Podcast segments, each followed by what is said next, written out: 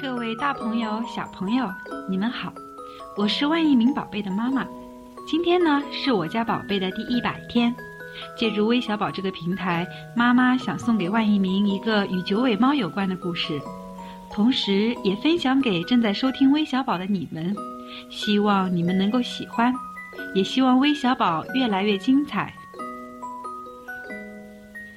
在一个古老的村子里，有这样一个传说：在动物修行成神仙的过程中，有一种叫九尾猫的神猫，长生不死。每过一百年，它就会长出一条尾巴。长到八条尾巴的时候，就有了能上天入地的神奇法力。可是不知道为什么，它一直没有长出第九条尾巴。因此，不能变换成人形，也无法留在天上做神仙。为此，猫很苦恼，他就去问一个老神仙，怎样才能长出第九条尾巴？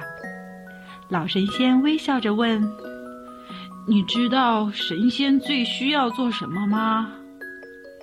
猫摇摇头。神仙又笑着说。每个神仙最需要做的就是帮助别人。等你学会帮助别人的时候，那你就会长出第九条尾巴啦。于是，九尾猫回到人间，去寻找需要帮助的人们。可它只是一只小猫，不能帮男人耕田，也不能帮女人做饭。它唯一能做的，就是用法力帮别人实现愿望了。可九尾猫伤心地发现，每当实现一个人的愿望，它就有一条尾巴会消失。很快，它的七条尾巴就都不见了。法力快用尽的猫昏倒在路边，被一个孩子救了。孩子很喜欢猫，总是钓鱼给它吃，可它从来不提什么愿望。实际上，它是个哑巴。猫也很喜欢这个孩子，它总想为孩子做点事情。后来，它终于从仙界找到一种草药，可以治孩子的哑病。恢复了健康的孩子高兴地看着猫，开口说道：“我真希望……”猫的心一下子悬了起来。孩子会不会也提出什么愿望呢？如果最后一条尾巴也没有了？他就会完全失去法力了。可孩子说的却是：“我真希望你的尾巴都长回来呀。”猫愣住了，眼睛里充满了疑惑，随后是一种难以言表的感恩神情。他俯下身，舔了下孩子的手，很温暖。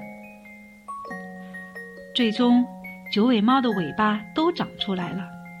他的身上闪现出九道白光，孩子的愿望实现了，九尾猫也终于可以上天做神仙了，而孩子的一生也过得十分美满幸福。耗费自己难得的运气去成全别人的圆满，这或许是世界上最大的慷慨、最真心的回馈了吧。好了，故事讲完了。现在是妈妈要对万一鸣说的话，宝贝，现在的你还不会说话，只会开心的大笑与尖叫，但这已经足够让我们惊喜了。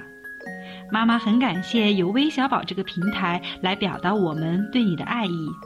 你要像爸爸那样勇敢和有担当，像妈妈一样善良和真诚，做个顶天立地的男子汉。最后，妈妈希望你能喜欢这份特殊的礼物。